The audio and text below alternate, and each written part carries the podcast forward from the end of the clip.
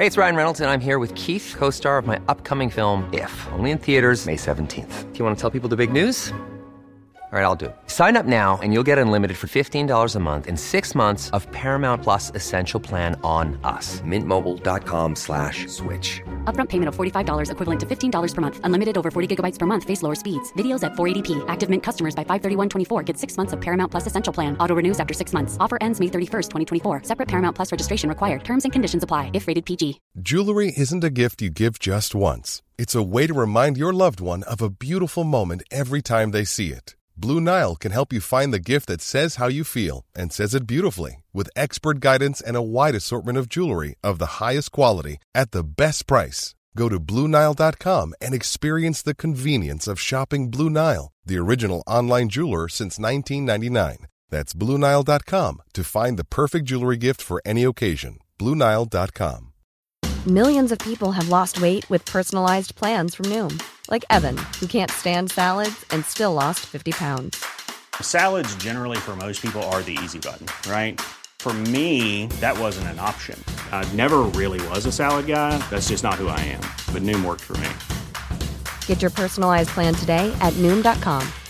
Real Noom user compensated to provide their story. In four weeks, the typical Noom user can expect to lose one to two pounds per week. Individual results may vary.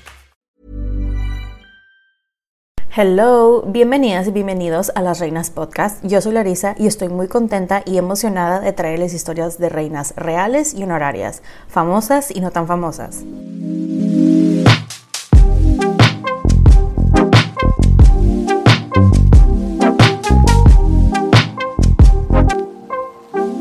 El día de hoy les estaré hablando de una mujer que es mejor conocida como la católica. Ella fue una mujer que no estaba destinada a ser reina y se convirtió en una de las soberanas más importantes de la historia de España. Fue reina de Castilla y reina consorte de Aragón y Sicilia. Esta es la historia de Isabel I de Castilla, parte 1.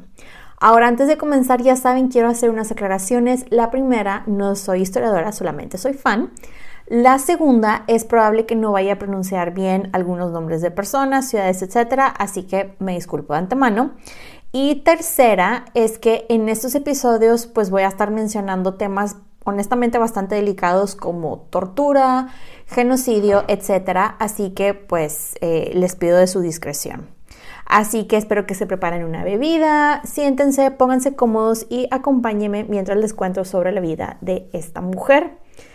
Comenzamos. Pues les cuento que si hay alguna reina que prácticamente en todas las redes sociales me han pedido es Isabel, desde que salió el primer episodio hace ya casi dos años. Entonces aquí está este, su primer episodio. Digo, la verdad eh, es como la forma más resumida que tengo de contar su historia porque hay muchísima, muchísima información. Pasó ella por muchas cosas. Eh, hay mucha gente involucrada, entonces, pues espero que les guste mi versión, ¿verdad?, de la historia de Isabel. Ahora sí, comenzamos. Les cuento que Isabel de Castilla nació el 22 de abril de 1451, que de hecho fue un jueves santo, y al parecer eh, registraron que nació alrededor de las 4.30 pm, lo cual honestamente me sorprendió mucho porque se molestaron no solamente en anotar la fecha, sino la hora que nació, lo cual para una mujer y sobre todo en el siglo XV puede ser así como de que, ¿what? Pero bueno, les cuento, sus papás fueron el rey Juan II de Castilla y su mamá fue Isabel de Portugal, quien de hecho eh, Isabel era la segunda esposa de Juan II. Eh, sus abuelos paternos habían sido reyes de Castilla, igual Enrique III y Catalina de Lancaster, ella era inglesa, y sus abuelos maternos fueron el infante Juan de Portugal y eh, otra Isabel, de hecho, Isabel de Barcelos. Les cuento que Isabel nació en Madrigal de las Altas Torres, que de hecho este palacio ahora es un monasterio de, que se llama Nuestra Señora de Gracia. Fun fact, eh, el nombre de Castilla viene eh, de que habían muchísimos castillos en el área. Al parecer la gente tenía muchísimos castillos porque como que no era un área muy segura, entonces hacían castillos pues para protegerse. Entonces de ahí viene el nombre por si no sabían. Sin entrar mucho en detalles, les cuento un poquito del contexto de la época, o sea, para que se den así una idea. Al sur de Castilla estaban los musulmanes o los moros, este, y ellos habían conquistado pues la parte sur de lo que ahora es España, y ya llevaban ahí cientos de años. Estaban también los reinos de Aragón y Navarra al este, y para el oeste estaba Portugal. Cerrando este muy breve paréntesis eh, y regresando a la historia de Isabel. Isabel, cuando tenía unos dos años, nació su hermano menor, Alfonso, y aparte ella tenía un medio hermano del primer matrimonio de su papá, Enrique, quien era 26 años mayor que ella. Enrique obviamente pues era el heredero y cuando este, nace Alfonso, pues ya tenían el reemplazo, ¿no? Si algo le llegaba a pasar al heredero. Les cuento que el rey Juan II, el papá de Isabel, la verdad es que este señor no era buen rey, así, para nada. Él le gustaba la parte cool, la parte glamurosa de ser rey. O sea, él era de esos de yo quiero ir a casar, yo me quiero ir de party, yo quiero estar rodeado de gente bonita todo el día, que vengan a mi corte y me visiten y me digan cosas bonitas. Pero la parte de gobernar no le interesaba, no se le daba. Y solamente, o sea, él solamente quería vivir como un rey, sin realmente hacer algo. Como este señor, Juan II, no quería batallar, él le deja todo el poder del reino a un hombre llamado Álvaro de Luna, quien era el condestable de Castilla. Este señor, la verdad, digo, no voy a entrar mucho en detalle, pero este señor, por todo lo que leí, eh, tampoco era muy bueno con eso de gobernar, este, pero porque era como muy cruel este señor. Y aparte, este, tenía este señor un control sobre el rey impresionante. Era como una manipulación eh, muy interesante. Hasta leí que decían que, o sea, que psicólogos y psiquiatras actuales decían que tenía, o sea, que le había desarrollado un como trastorno de codependencia y cuánta cosas. Una cosa muy rara.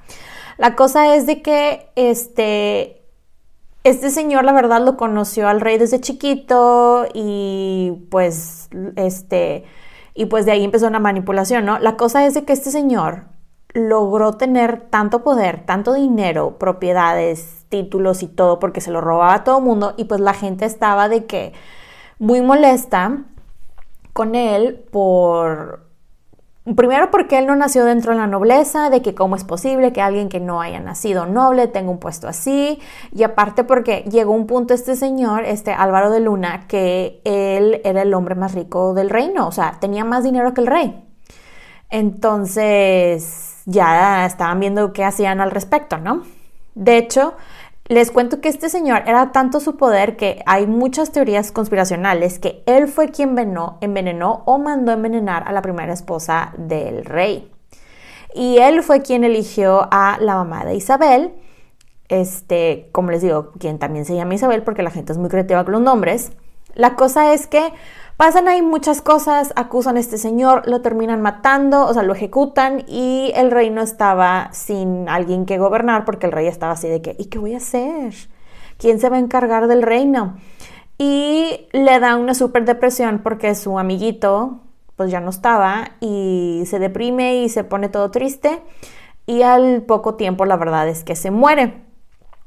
Para cuando su papá muere, Isabel tenía tres años y su hermano Enrique hereda el trono. Y aquí es formalmente conocido como Enrique IV, ya como rey de Castilla. Enrique en el trono cambia bastante las cosas para Isabel, para su mamá y su hermano, ya que él no respeta los deseos de su papá en cuanto a la herencia. El señor les había dejado propiedades, ingresos y todo eso, y el hermano fue de, mm, nope. Y los manda a vivir a Arevalo, a un castillo, y me dirán ustedes, ¿qué hay de malo vivir en un castillo? Pues les cuento que este, este castillo no era un castillo fancy, era un castillo feo, o sea, tipo fortaleza, eh, que supuestamente hacía mucho frío y que no tenían mucho que comer, según ellos, este, porque Enrique no les mandaba dinero o el suficiente dinero para vivir. Por todo lo que leí, la verdad vivían, o sea, vivían decente, no nivel princesa, príncipe, ¿verdad? Pero definitivamente vivían mucho mejor que la persona promedio. Em, esto la verdad les afectó a los tres, en especial a la mamá de Isabel, ya que Isabel mamá, ella tenía depresión y tenía, ella pasó por periodos depresivos muy severos, honestamente. Entonces el estar aislada, con menos recursos y todo, eh, le afectó muchísimo a la señora. La mamá, eh, o sea, la abuelita, pues, la, sí, la mamá de Isabel, que, quien también se llama Isabel, Isabel de eh, Barcelos, llegó con ellos y estuvo con, un, estuvo con ellos en Arevalo un tiempo y ella fue la que se encargó de la educación de Isabel, pues al principio, ¿no? De niña. Ella fue quien le enseñó de religión y tradiciones y ese tipo de cosas para poder lidiar, este, y eh, aparte, pues la verdad la abuelita le ayudó bastante a poder lidiar con lo de la mamá y fue un gran apoyo para ella. La señora, eh, la abuelita Isabel venía de una familia muy, pero muy devota y conquistadora y de hecho esto es algo que se le quedaría a Isabel pues muy marcado en la cabeza. Isabel pues no tenía, realmente no había niños en donde estaba, entonces su mejor amigo era su hermanito con quien se la pasaba juegue y juegue y juegue en el jardín por horas y horas.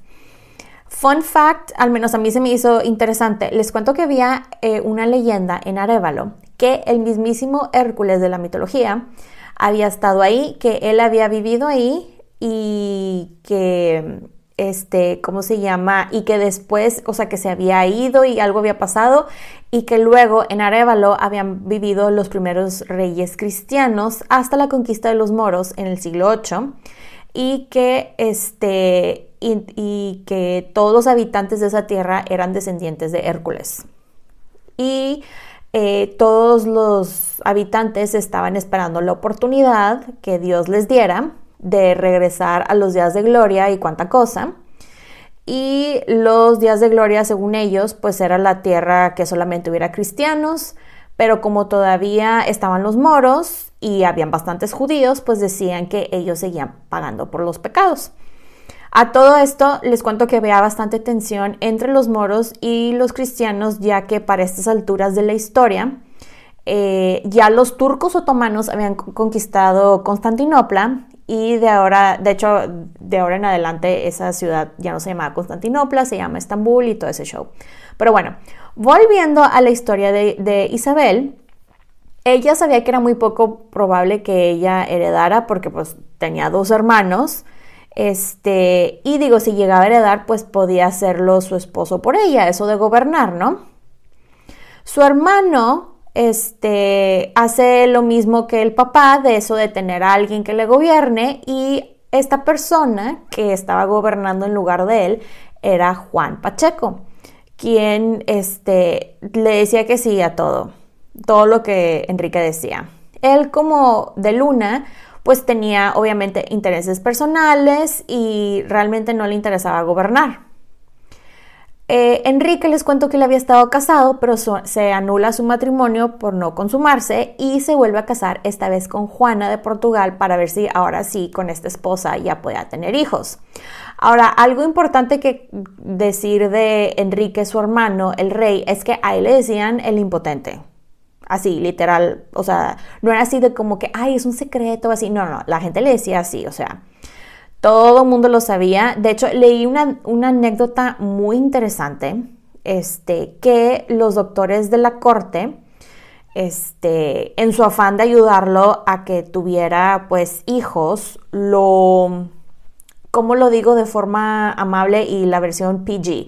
Lo estimulaban lo suficiente para que pudiera sacar su esperma este, y se ponían a estudiar sus espermatozoides. No sé cómo, no sé cómo se estudiaba eso en el siglo XV, para serles franca, pero pues según ellos lo estudiaron y dijeron que los resultados no eran satisfactorios, pero lo que hicieron fue que metieron eso en una como especie de, llamémoslo como jeringa de aquellos tiempos y eso se los introdujeron a Juana y de hecho este es este, uno de los primeros registros eh, de una inseminación. De hecho, hay digo, lo pueden buscar online, pero hay muchos comentarios porque eran varios doctores de la corte.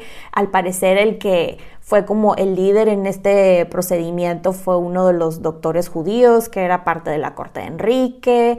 Mandaron traer un doctor de Alemania y cuánta cosa, pero la cosa es que terminaron haciendo una inseminación y este, bueno, volviendo, cerrando ese paréntesis y volviendo a la historia de Isabel, les cuento que su hermano este, la compromete a ella y a su hermano con los príncipes de Aragón, a ella con un tal Fernando, no sé si le suena el nombre.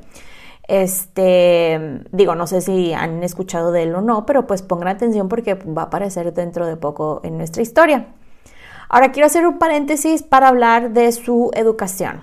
Como les dije, su abuela fue la primera en encargarse de sus estudios, eh, sobre todo religión, que eran muy extensos. También, pues, ella aprendió a leer y a escribir, eh, aprendió de etiqueta, de historia, de aritmética.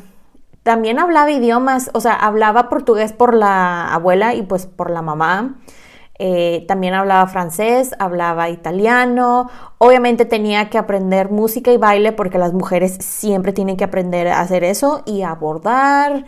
Y eh, aprendió el hobby favorito de las familias reales, que es la caza, y le encantaba, le encantaba andar en caballo y cuánta cosa. Y de aquí nos vamos a la siguiente sección, que es de sus looks. Las descripciones que tenemos de ella, al igual que algunas pinturas, nos muestran a Isabel como una mujer de estatura mediana, blanca, de hecho era bastante pálida, de ojos azules verdosos y con un cabello rubio cobrizo, el famoso tono ese strawberry blonde.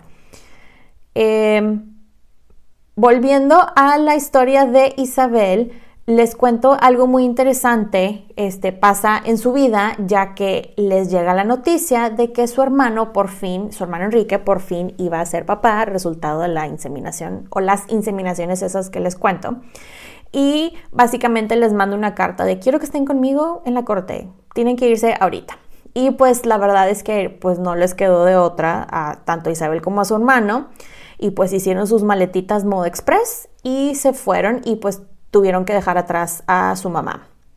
Llegan a la corte en Segovia y la verdad, a pesar de que ella extrañaba bastante a su mamá, este, y después de hecho Isabel le tiraría mucho hate a su cuñada Juana, ella la verdad estaba relativamente feliz, o sea, como les digo, sí extrañaba a su mamá y todo, pero pues estaba en un castillo mucho más fancy, había más gente, había más personas con las que podía hablar. Eso sí, habían muchísimas fiestas ya que a la reina Juana le encantaban las fiestas y mucho de lo del Curdly eh, Love que les había contado en los episodios de Ana Bolena que este era como el coqueteo que hacían los miembros de la corte.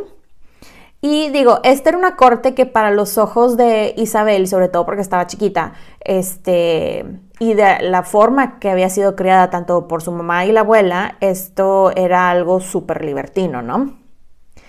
Todo esto pasó cuando Isabel tenía más o menos unos 10 años y le avisan que ya no estaba comprometida con Fernando de Aragón, sino con su hermano mayor Carlos, quien tenía como unos 40 años. Porque, ¿por qué no, verdad? Pues les cuento que nace el bebé de Juana y, oh sorpresa y decepción, porque era una niña a quien llamaron Juana, porque nuevamente la gente es muy creativa con los nombres, y, pero toda la corte decía que Juana no era hija del rey, sino de un hombre llamado Beltrán de la Cueva, que de hecho a ella le decían Juana este, de la eh, Beltraneja. El rey cabe aclarar que sí decía que era mi hija, de hecho, decía que después dijo que era su hija natural, o sea, haciendo referencia de que era su hija biológica. Pero la gente así como, ay, sí, claro, la verdad es que no le creían. Nadie le creía que fuera de él. Pero bueno, y esto es algo que muchos historiadores no han podido comprobar este, a ciencia cierta si realmente era su hija o no, aunque muchos, muchos historiadores perdón, dicen que sí era su hija porque eh, sí era producto de la inseminación esa que le habían hecho, porque a los meses de que nace Juana, su mamá Juana se vuelve a embarazar, pero pierde al bebé. Entonces, eso es otra teoría, quién sabe.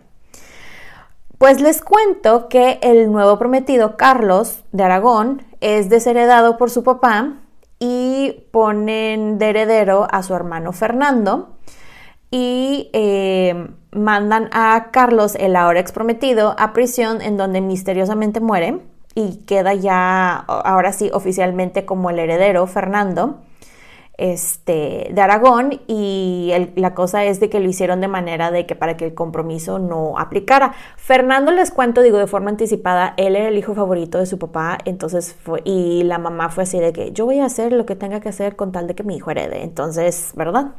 Pero bueno. Pasa el tiempo, unos dos años más o menos, y a ella, obviamente, pues como es princesa, siempre le tienen que estar buscando con quién casarse. Esta vez sale otro candidato, y este eh, fue eh, Eduardo IV de Inglaterra, pero les llega el chisme que se casó en secreto con una plebeya, Elizabeth Woodville, quien ya tiene su episodio, by the way, y pues ya no aplicaba. Luego la vuelven a comprometer brevemente con Alfonso de Portugal, pero aquí Isabel fue de que, nope, no va a pasar, no voy a casar con él. Y este, de hecho, bueno, entre todas las cosas que estaban pasando en el reino, etcétera. Les cuento que había mucha gente que estaba inconforme con Enrique IV y su reinado. Y con decirles que un grupo de nobles hicieron una figura de él que hasta lo representaron con una corona y todo y lo pusieron en un lugar, o sea, en un lugar público como en una plaza y lo empezaron a patear, llegaron a quemar la figurita esta y empezaron a decir de que Alfonso para rey, Alfonso para rey, y entonces este Querían a Alfonso de Rey porque pues era un niño y por lo tanto pues sería muy influenciable y porque no les gustaba que Enrique era muy tolerante con los moros y con los judíos. Que aquí quiero abrir un pequeño paréntesis de Enrique IV. Él la verdad no era buen rey, pero puntos a su favor que él la verdad no le gustaba el conflicto, hacía lo que podía para evitar las guerras, era por todo lo que leí, era una persona muy noble, nada más no muy inteligente. Y definitivamente pues no era así como que un muy buen rey. No tenía rasgos como de liderazgo, de iniciativa, pero pues digo, fue lo que le, lo que le tocó. A él le tocó ser rey, pues era rey. Él les cuento que, como les acabo de decir, era bastante tolerante a otras religiones, no como Isabel, él de hecho tenía un grupo de guardias que lo acompañaba a todos lados. Estos guardias eran moros y de hecho, como les dije también, él tenía doctores judíos y dentro de lo que cabe, pues hacía lo que podía para protegerlos. Cuando Enrique salía de viaje, así como el viaje de progreso que hacían los reyes ingleses, este, muchas familias musulmanas se acercaban y lo invitaban a comer a sus casas y él pues decía que sí y se sentaba con ellos en el piso y comía con ellos y eso realmente le gustaba, le molestaba muchísimo a la, gente cristiana pues que conviviera con gente no cristiana. Pero Enrique la verdad le valía y él era una persona muy sencilla, o sea, no, a diferencia de muchos reyes que es de que, ay, espero que me recibas acá en la supercena, él le valía y él le gustaba convivir con la gente. Pero bueno, cerrando este paréntesis y continuando con la historia, este, Enrique dice algo así como, ok, está bien, quieren que Alfonso sea el rey, lo, vamos a hacer esto, yo lo voy a reconocer como mi heredero, pero lo voy a comprometer con mi hija Juana. Y la gente fue de, ¿say what? O sea, son tío y sobrina. Y luego fue de, mmm, ok. Después entre todas las cosas que pasan, eh, Enrique se queda sin dinero porque había una guerra civil y pues las guerras cuestan bastante dinero y le ofrecen dinero a cambio de comprometer a Isabel con un hombre llamado Pedro Girón Acuña Pacheco, quien era el maestre de la orden de eh, Calatrava y su hermano, eh, y bueno, él era hermano del favorito del rey, de este Juan Pacheco. A cambio, pues Pedro básicamente iba a pagar a la tesorería real lo que debían y Enrique fue de, ok, sí está bien, acepto. Isabel la verdad se enteró y de que dijo, pero este es un don nadie. Y aparte, o sea, ¿por qué tengo que casarme con él? Es muchísimo mayor que yo, bla, bla, bla. Entonces, ¿qué hizo? Se puso a rezar y a rezar y a rezar. Rezaba que no llegara el día de la boda, que se muriera él, que se muriera ella, pero ella no se iba a casar con él, no quería casarse con él. Y pues todos le dijeron que Dios le escuchó, escuchó sus oraciones, ya que Pedro cuando iba en camino a verla, se enferma y se muere a los días. Entonces Isabel fue así de, Dios oyó mis oraciones. Para todo esto, eh, para que se ubiquen en un timeline, Isabel ya estaba, para esas alturas de su historia, ya tenía unos 15 años. Después llega un punto en que Isabel tiene que tomar una decisión de apoyar a su medio hermano el rey o a su hermano Alfonso y pues ella obviamente apuesta por su hermano. Esta fue una de las primeras veces que ella mostró su personalidad, ya que al hermano, o sea, llega con su hermano y sus consejeros y les dice, ok, yo me voy contigo Alfonso, pero tengo mis condiciones. Una de estas condiciones es que quiero que tú y tus consejeros me firmen que nadie me va a casar o comprometer con nadie sin mi explícito consentimiento. Y dos, quiero regresar al castillo de Arevalo a visitar a mamá. Y ellos de que, ok, sí está bien, fírmale. Pues se regresaron, se fueron una breve temporada a Arevalo. Digo, en ese inter que se regresaron a Arevalo, este, habían batallas y cuánta cosa, pero ella logró organizarle una fiesta y todo a su hermano para festejar su cumpleaños número 14 entre esta guerra civil que seguía, a veces ganaba Enrique, a veces ganaba Alfonso y sus seguidores. Los dos estaban perdiendo y ganando seguidores, etcétera, ¿no? Pues les cuento que esta visita a Arevalo, la verdad, como les digo, fue muy breve. Este, se tuvieron que ir porque llega una enfermedad tipo la peste y este, pues no era seguro que, se quedaran ahí y eh, en el camino se paran en un, en un como tipo hotelito, en un bed and breakfast y cenan y Alfonso de que, ay, me duele el estómago y se enferma. Isabel se queda con él por cuatro días hasta que el pobre niño se muere. Y de hecho ella en una carta escribió lo siguiente. Según dicen los médicos y como consecuencia de los pecados de este reino, su vida corre tan gran peligro que es muy eh, poco probable que sobreviva.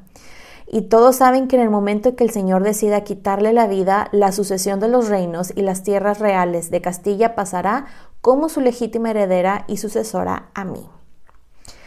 Le llega a su hermano Enrique la este, noticia de que su hermano Alfonso murió y reconoce a Isabel como su presunta heredera el 19 de septiembre de 1468. También le prometió que no la obligaría a casarse contra su voluntad, este, pero este, que ella pues tenía que hacerle caso, ¿no? Tenía que jurar lealtad. Entonces, este, y fue a los presentes en la corte le dijeron, bueno, entonces como Isabel ya es mi heredera oficial, pues tiene que jurarle lealtad a mi hermanita Isabel. Eh, la verdad esto de que Enrique le iba a decir, oye, ¿qué tal este candidato de matrimonio? La verdad es que le valió pepinos, ya que él siguió buscando candidatos por fuera para su hermana. De hecho, en esta, en esta época, otros de los candidatos que salieron fue Ricardo, el duque de Gloucester, quien después se convertiría en Ricardo III de Inglaterra, quien era el hermano de Eduardo de cuarto de Inglaterra, lo cual, imagínense si ellos dos se hubieran casado, ¿cómo sería la historia de Inglaterra ahorita? Se habría acabado la guerra de las rosas, quién sería el rey ahorita, etcétera. No sé, se me hace muy interesante, pero bueno, este, ya continuando con la historia de Isabel, quiero hacer una breve pausa, ahora sí, pero para hablar sobre su personalidad. Ahora, algo que me llamó mucho la atención de Isabel es que ella era una mujer muy adelantada a su tiempo en el sentido de su confianza y lo modesta, entre comillas, que era, porque la verdad es que no era nada modesta. Y en un, en un tiempo, ¿no? Que se esperaba que las mujeres fueran muy modestas con sus logros, etc. Ella la verdad le valía, ella presumía y presumía y caminaba con una seguridad porque ella genuinamente pensaba que todo lo que hacía estaba bien, que estaba justificado porque era para la gloria de Dios. algo que también leí de ella es que ella era de esas personas que veía todo o es blanco o es negro. O sea, no hay espacio para matices de gris. Y era una persona, por lo que leí que muchos historiadores dicen que era una mujer muy obstinada, demasiado en exageración.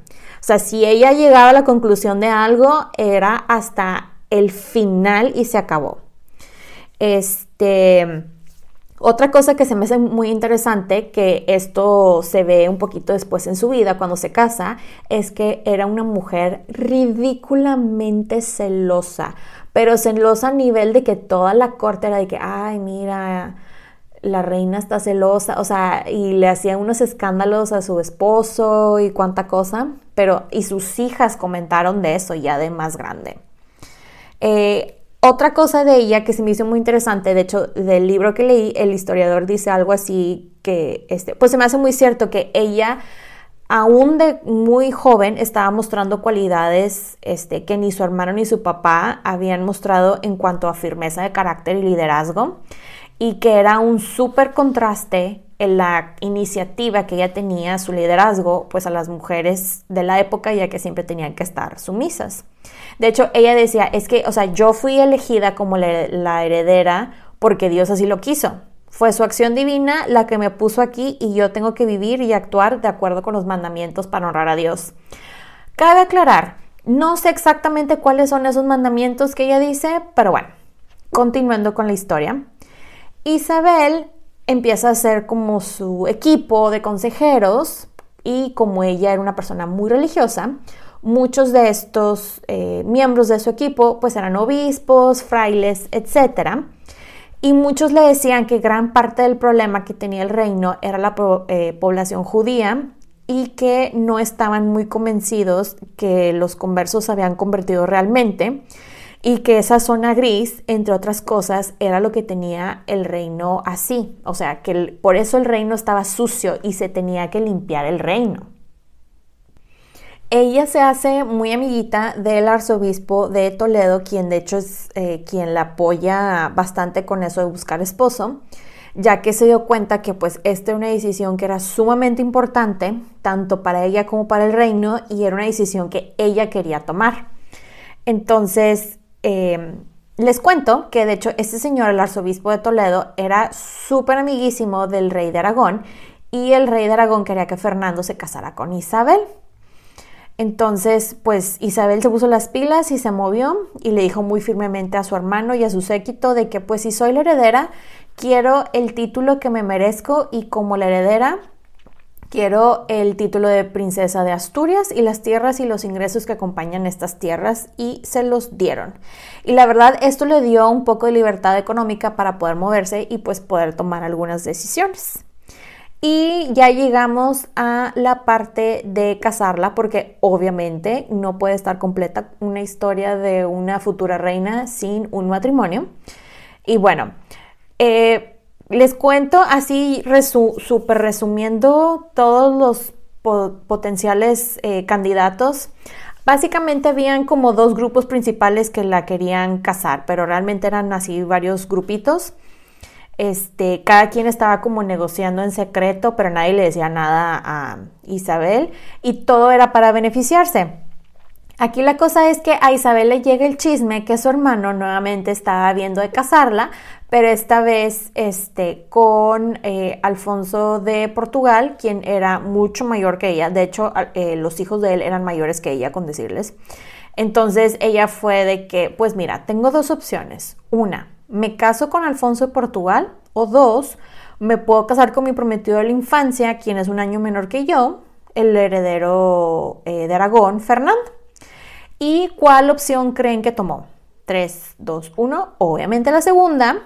La cosa es que ella sabía que, pues, este, al escoger a Fernando había un pequeño detalle, que era un, realmente un gran detalle, que es la bula papal ya que ellos dos la necesitaban porque eran primos, porque todo mundo está, todos son primos en estos tiempos, ¿no?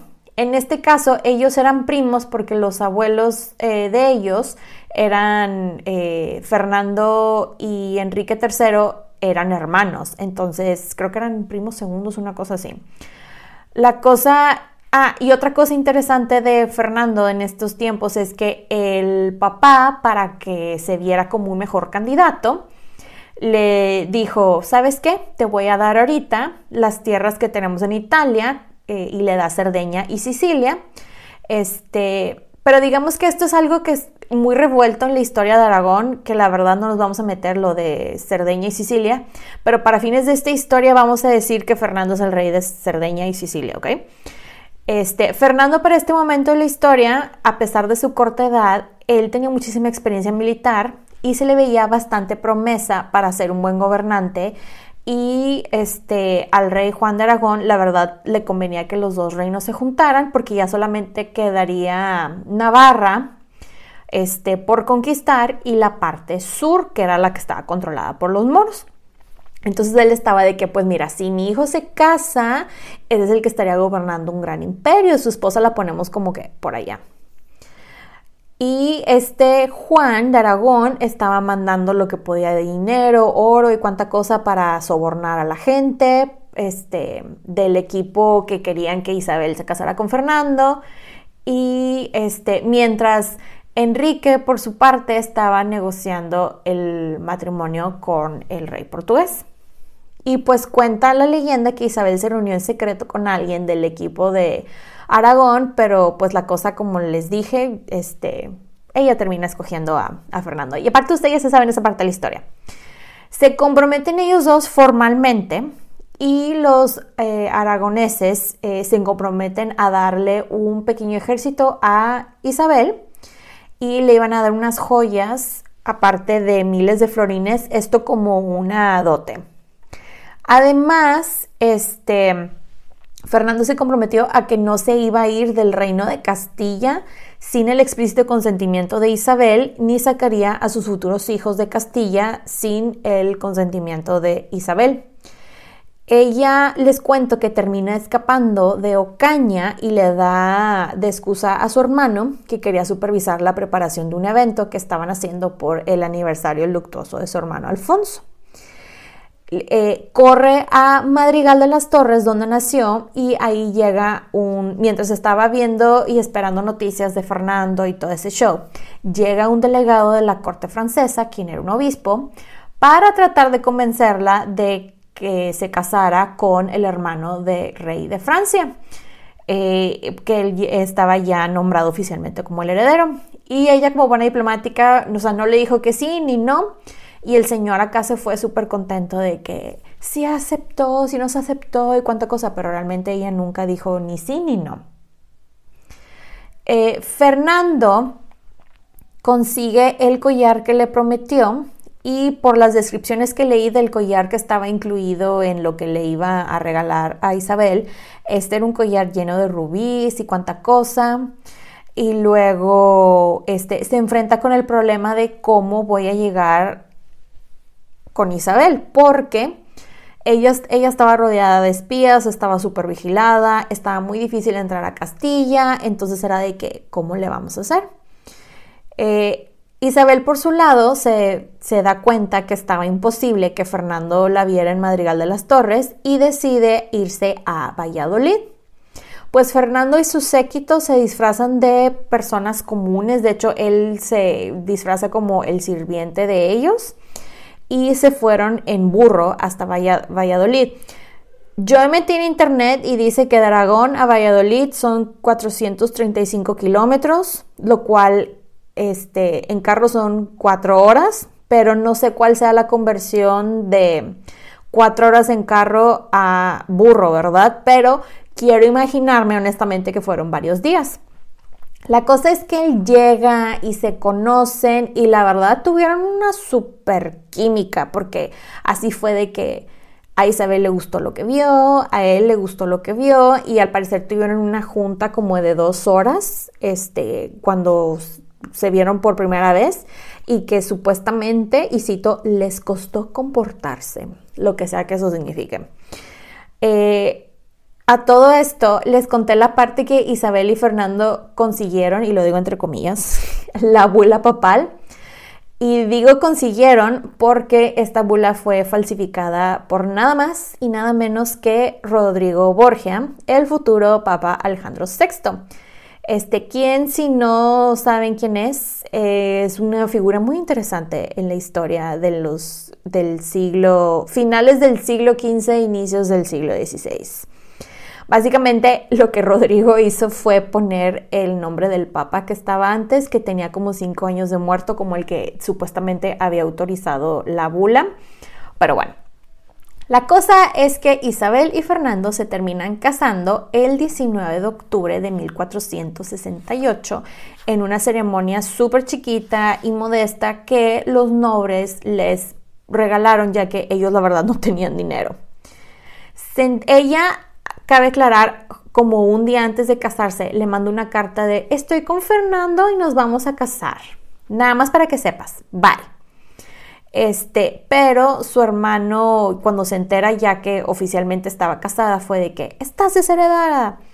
Y este, pero eh, la verdad es que ella trató de llevar la fiesta en paz y todo, pero Enrique estaba furioso porque él había estado negociando con, digamos, su gente el matrimonio con el rey portugués. Pues ellos pasaron una luna de miel muy bonita y todo el show, pero les cuento que Fernando a sus 17 años era alguien que le gustaba compartirse bastante. Y de hecho él ya tenía hijos, ya tenía hijos regados por el área. A los meses de casados, Isabel se entera que está embarazada y en octubre de 1470 da a luz, pero para decepción de muchísimas personas es una niña. Esta niña, adivinen cómo la llamaron. Isabel, obviamente. Es la cuarta Isabel en esta historia.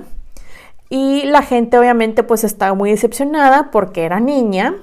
Pero pues después, como, como ella había tenido un buen parto, le dijeron, bueno, ya después vas a tener al esperado niño. Los siguientes años, la verdad, para para Isabel y para Fernando fueron muy difíciles ya que no tenían mucho dinero. Perdón, pero ella se dedicó a, hacer bastantes acuerdos, promesas, a relacionarse con diferentes personas diplomáticas, nobles, etc. Otra cosa que estaba pasando en este tiempo y que cada vez estaba este, causando más conflicto, más este, fricción, eran los pleitos entre los católicos y los judíos y los conversos. Este, porque, y bueno, y si no saben qué son los conversos, eh, los conversos eran los judíos que se habían convertido al cristianismo, pues. Les cuento que se habían convertido muchísimos judíos que realmente habían sido obligados a convertirse en la masacre de 1391 y pues digamos que muchos de los conversos pues realmente no eran muy devotos y había muchísima tensión en el aire, aparte de los pleitos que estaban teniendo con los judíos, la tensión también era porque los turcos estaban avanzando y avanzando y conquistando más tierras este, después de haber ganado Constantinopla. Entonces había mucho miedo que básicamente conquistaran todo el continente europeo. Básicamente era eso. Entonces la gente de Castilla estaba, ¿y qué vamos a hacer? Si llegan los turcos hasta acá, ya tenemos a los, a los moros acá y van a hacer más y van a dominar el mundo y aparte están los judíos, o sea, estaba la gente muy nerviosa. Entonces, pero bueno, todo esto era lo que estaba pasando en, en este tiempo mientras Isabel este, todavía es princesa y ya era mamá. Pero bueno, regresando a la historia, Enrique, les cuento, su hermano, el rey, estaba enfermo, ya llevaba enfermo un tiempo y él termina falleciendo. La cosa es que cuando Enrique se estaba muriendo, ya en sus últimos momentos le preguntan de que quién es tu heredera, Juana o Isabel, él no contestaba nada. Él no puso nada en papel, o sea, no hizo los cambios en su testamento, entonces en cuanto le llega a Isabel la noticia de que su hermano había fallecido, ella fue de que, pues yo soy la heredera, déjame, me corono de una vez y se autocorona. Que aquí quiero hacer un pequeño paréntesis. Enrique con lo enojado que estaba con Isabel, este, porque se casó con Fernando, dice, o sea, la deshereda. Pero el problema fue que no lo puso por escrito Solamente dijo muchísimas veces de que mi hija Juana es mi heredera, mi hija Juana es heredera, pero nunca lo puso por escrito. Entonces, depende de cómo lo vean, pero Isabel técnicamente era la usurpadora. este, porque él había dicho, más no escrito, que Juana, este, su hija, era la heredera oficial, pero a la que había nombrado en papel, pues había sido a Isabel. Pero bueno, cerrando este paréntesis y continuando con la historia, les cuento que muchos de los síntomas de la enfermedad de Enrique eran similares a los de alguien envenenado y mucha gente tenía la sospecha de que Fernando e Isabel habían sido los culpables de alguna manera, ya que los hermanos de él habían muerto envenenados. Pero digo, esta es una de las tantas teorías que nunca se han podido comprobar. Aquí la verdad, en cuanto Isabel se entera de la muerte del hermano, eh, fue muy lista ya que este, se movió muy rápido y usó a los crónicos para que narraran la historia de la muerte de su hermano, el duelo y la coronación a su favor, ya que muchos historiadores sospechan que ella modificó las fechas y cuánta cosa. O sea, imagínense la escena. Afuera de la catedral construyen de modo express un escenario. Entra Isabel en su outfit de luto, así toda de negro, según ella muy triste, como marcaba la tradición, ya saben, ¿no? Y entra y va a la misa y todo, y luego se cambia en la iglesia, sale vestida con su outfit lista para su coronación, con joyas y cuanta cosa. Y ahí en Segovia es declarada oficialmente como la reina de Castilla. Ella lo que le dijo a los crónicos que le ayudaran era como que a espaciar, o sea, de que este día fue el tiempo, o sea, este tiempo es el tiempo que estuvimos de luto por el rey. Es, pasó tiempo y luego me coronaron y así, pero la cosa es que todo fue en tipo días. Isabel les cuento que hizo una procesión por la ciudad y ella causó muchísima polémica por varias cosas. Una porque su séquito, normalmente este tipo de procesiones cuando eran coronados eran así unas cosas, ceremonias muy ridículas, muchas personas involucradas y este era como que un séquito muy chiquito. Pero lo que causó muchísima polémica es que una, ella caminó sin su esposo y dos, ella iba acompañada de la espada real que era la espada que los hombres cargaban, este, que, que significaba, o sea, el símbolo era de que ella iba a impartir justicia. Esto era algo que únicamente los reyes, o sea, los hombres hacían. Entonces, los miembros de la nobleza estaban de que, ¿cómo se atreve a hacer eso? Eso no es de mujeres, bla, bla, bla. O sea, con decirles que hasta tiempo después Fernando Aragón estaba viendo con abogados si eso era permitido para que se den una idea. O sea, la gente estaba escandalizada. Ella, como les digo, se autocoronó, pero su señor esposo no estuvo presente y estaba furioso porque él decía, es que este es mi momento para brillar y gobernar. Isabel, digamos que, o sea, le avisó a Fernando, pero le avisó algo tarde. O sea, digamos que mandó la nota ya cuando ya estaba por entrar a la, a la catedral. Fernando estaba en Aragón, en una guerra y, o sea, así, para que se den una idea. La cosa es de que esto lo hizo adrede para que él no llegara, entonces para que en la coronación la gente viera de que yo soy la reina de Castilla, él es el rey consorte. Porque si los coronaban juntos, a ella la iban a ver como la asistente, para que se den una idea. Total, pasa el tiempo, llega Fernando en modo acá dramático de que, ¿cómo te atreviste, Isabel? Bla, bla, bla. Y ella probablemente le contestó de que tú firmaste que serías el consorte y yo soy la reina aquí, tú eres el rey allá, tú eres el rey consorte aquí y tú eres mi esposo y te voy a tomar en cuenta en las decisiones que tome, pero la reina de Castilla se mueve.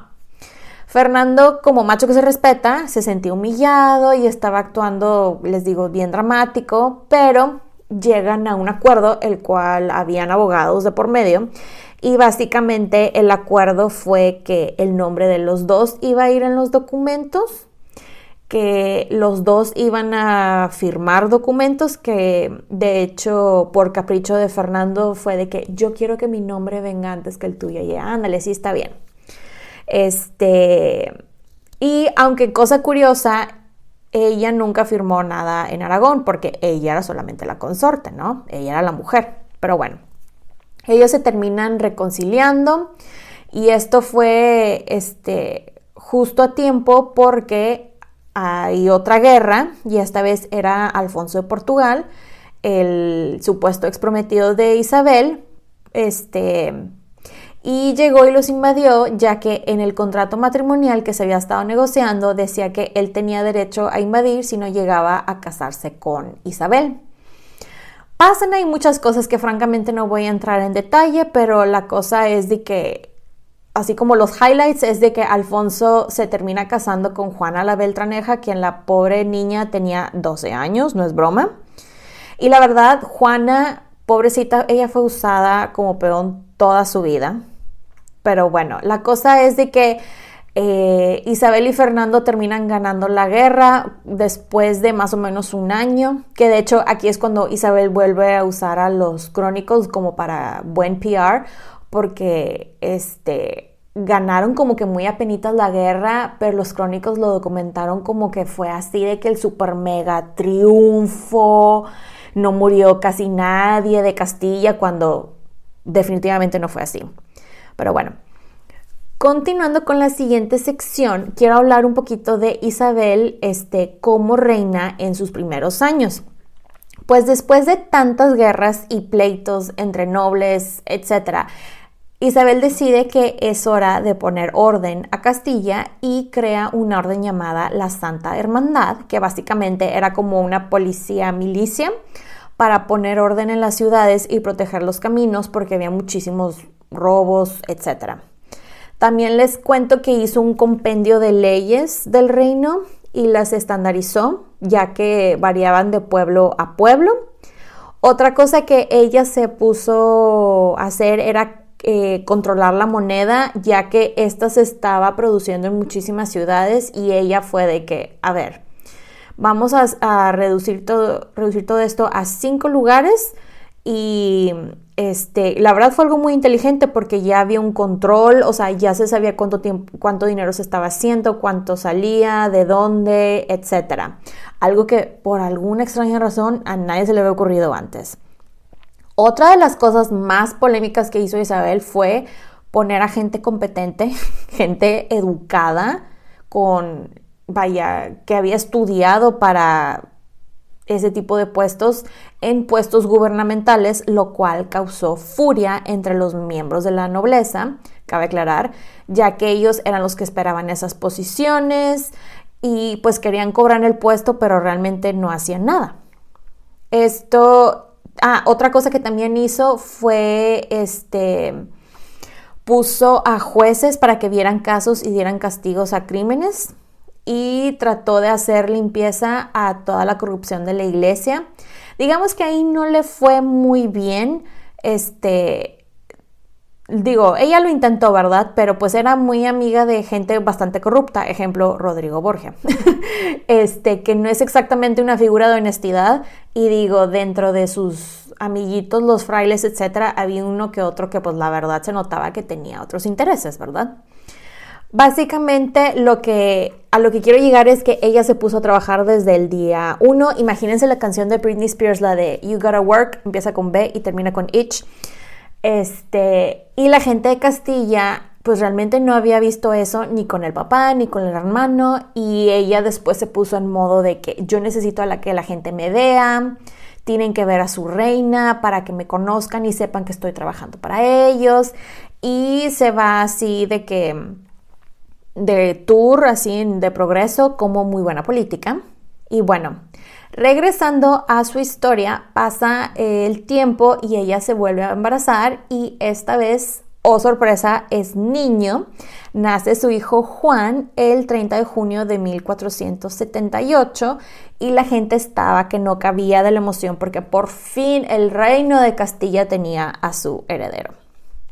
Al poco tiempo, al año más o menos, este, nace su muy famosa hija Juana, la no loca, el 6 de noviembre de 1479.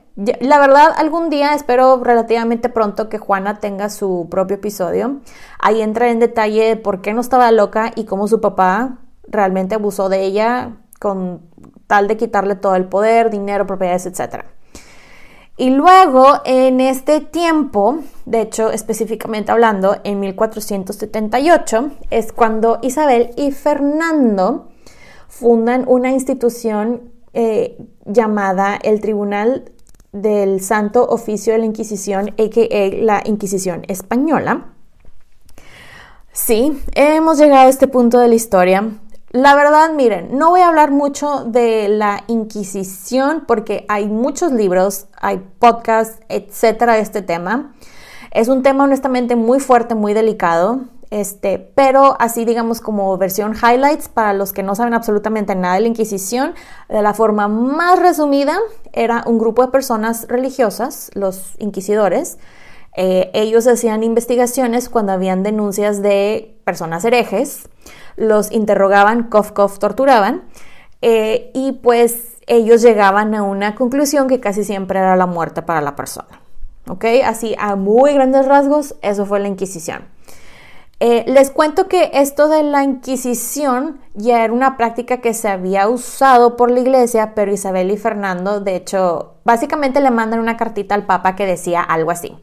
Querido Papa Sixto, espero que estés muy bien. Fíjate que queremos hacer un tribunal ya acá más formal para perseguir a los herejes y limpiar el pecado del reino y necesitamos que nos mandes la bula papal de autorización. No tienes que mandar a nadie. Aquí yo pongo a mis frailecitos a que hagan todo. Gracias de antemano por enviarla. Postdata, si no nos autorizas y envías la bula papal, yo, Fernando, sacaré mi ejército que te está apoyando en los ataques eh, contra los otomanos. Así, básicamente eso. Eh, eh, algo así tuvieron que haber mandado. La cosa es que no le queda de otra al Papa más que doblar las manos y autorizar la Inquisición española. De hecho, él después diría de que la Inquisición en España ah, este, solo ha sido movida por eh, la riqueza, no por la fe ni la salvación de las almas y que después dijo que muchos cristianos verdaderos y fieles habían sido privados de justicia a consecuencia de la Inquisición. Y después el Papa les cuento que suspende la bula papal, pero aquí es donde los voy a dejar. Espero que les haya gustado el episodio y nos escuchamos en la parte 2. Bye. Pueden encontrar los episodios de Las Reinas Podcast en diferentes plataformas como Spotify, YouTube, Apple Podcast y Amazon Music. Y también están mis diferentes redes sociales como arroba las reinas podcast para Facebook e Instagram y arroba las en Twitter. Recuerden suscribirse, darle like, activar la campanita para recibir notificaciones, descargar los episodios y compartirlos. Incluso pueden dejar su rating y review. Muchas gracias por escucharme y por apoyar a este podcast. Nos escuchamos en dos semanas. Bye.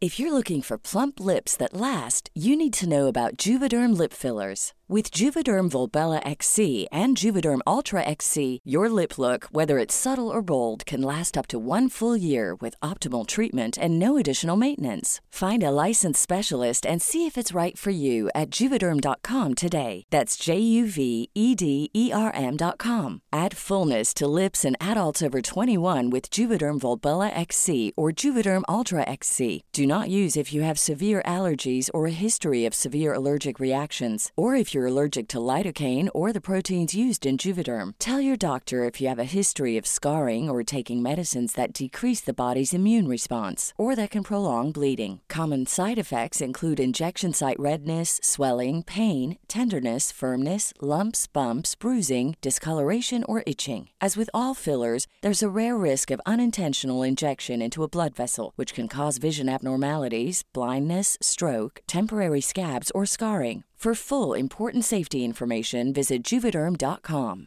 Hey, folks, I'm Mark Marin from the WTF Podcast, and this episode is brought to you by Kleenex Ultra Soft Tissues your ally to help tackle your allergy symptoms this season. I love the change of seasons, but nobody loves pollen and all those other things floating in the air that make you sneeze during this nice weather. Kleenex Ultra Soft Tissues are hypoallergenic and allergist approved. So fight back against watery eyes and runny noses without worrying about irritating your skin. For this allergy season, grab Kleenex and face allergies head on.